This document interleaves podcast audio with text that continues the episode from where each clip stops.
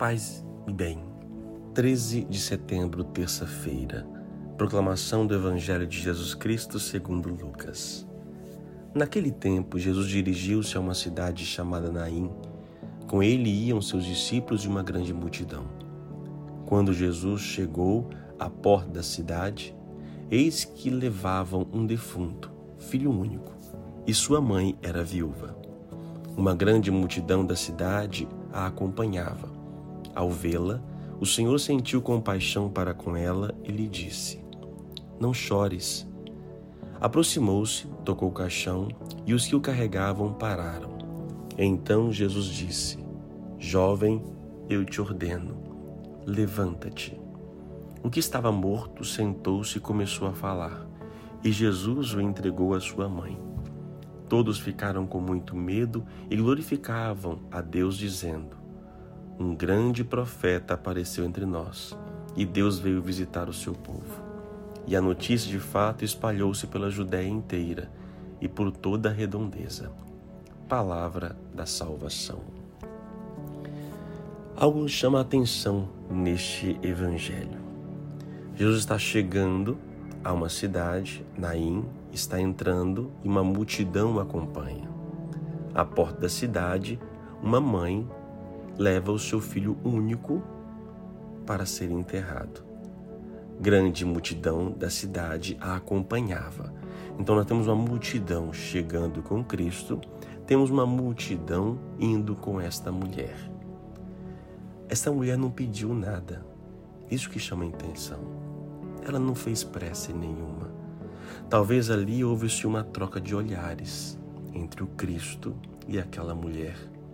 Talvez as multidões, nem tanto. Mas aqui diz o texto que Jesus, o Senhor, sentiu compaixão ao vê-la. Ele olhou para aquela mulher. Talvez as multidões não tenham olhado. Sim, havia uma multidão da cidade que acompanhava aquela mulher. Talvez sim, eles estavam também contritos e compadecidos daquela dor. Mulher, viúva e o único filho sendo enterrado, na verdade ela estava chorando duplamente pela perda do filho e por ela que iria mendigar. No mundo bíblico, a mulher não tinha vez. Hoje nós vemos a mulher empoderada chegando a conquistar lugares que não se tinha. Imagina há dois mil anos atrás. Nós temos ali uma mulher que não tinha o seu sustento, embora se era um homem, era o filho, era o filho que sustentava aquela mulher. Só que esse filho morreu. Ela chora a dor do filho e chora também o que virá pela frente. É muita dor daquela mulher. Jesus então tem compaixão. Compaixão é sentir com. Atitudes essas que talvez esteja faltando em nossa sociedade hoje. Nós estamos acostumados com as dores humanas, com as mazelas humanas já não toca mais no nosso coração, ficou comum. Notícias ruins, que somos bombardeados, já não nos toca mais. E perdemos a sensibilidade de sofrer com o outro, de sentir com o outro. Jesus chega para ela e diz: Não chores, não chores. Aproximou e fez algo que é impossível para o judeu: tocar o caixão. Ele se tornaria impuro. E os que carregavam pararam. Então houve uma ordem: Jovem, eu te ordeno, levanta-te. O que estava morto sentou e começou a falar. E Jesus entregou a sua mãe. Um grande sinal. Ali houve um grande sinal. Por que, que aquela mulher, o filho dela ressuscitou ou voltou, revitalizou e talvez o seu filho e outros tantos não? Meus irmãos, quando Cristo faz esses sinais, não são para, é, para que sejam repetidos daí por diante.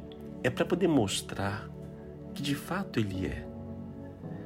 Ele não tem que sair fazendo para todos para mostrar que Ele é Deus.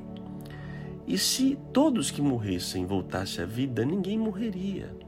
E não seria justo diante da, dos pecados primeiros, né? Porque a morte nós herdamos. Então a morte só será retirada no reino de Deus da eternidade. Então Jesus, Jesus não veio para tirar a morte, ele veio para vencê-la. e dizer para nós que ela não tem a última palavra. Nós iremos continuar a morrer. Nossos filhos continuarão a morrer, embora Deus tenha poder para revitalizá-los. Alguns tiveram a graça para que nós pudéssemos conhecer que realmente a palavra dele tem poder. E qual palavra que é? A morte não é o fim. Por isso, não chores. Pode chorar, sim. Choramos a saudade, mas não choramos pelo no desespero, porque sabemos que a morte não é o fim. Oremos. Senhor nosso Deus, quantas viúvas de Naim hoje sofrem e choram, hoje vivem o seu luto de sepultar os seus filhos, os seus entes falecidos, queridos, que partiram. Vos pedimos que são tantas as dores humanas. Pedimos que tenha compaixão daqueles que mais sofrem neste momento. E dai-nos a graça de também nós termos um olhar compassivo, um olhar que possa perceber na multidão aqueles que também choram. Senhor, aos que choram neste dia, eu vos suplico, consolai-os. Consolai-os com a vossa graça, enviai o vosso Espírito Santo, derramando o dom da fortaleza sobre cada um deles, de modo especial aqueles que mais necessitam de vossa consolação. Que as tuas palavras, que o teu Espírito possa ser para nós um acalanto em nossa alma. Nós suplicamos. E aqueles que estão caídos, nós pedimos, dai a ordem de levantar. Levanta-te, jovem, levanta-te. Não deixe-se perder pela vida. Não morra para a vida eterna. Não deixe que o mundo apague a vossa luz. Que em nome de Jesus Cristo seja erguido de novo a fé e a esperança.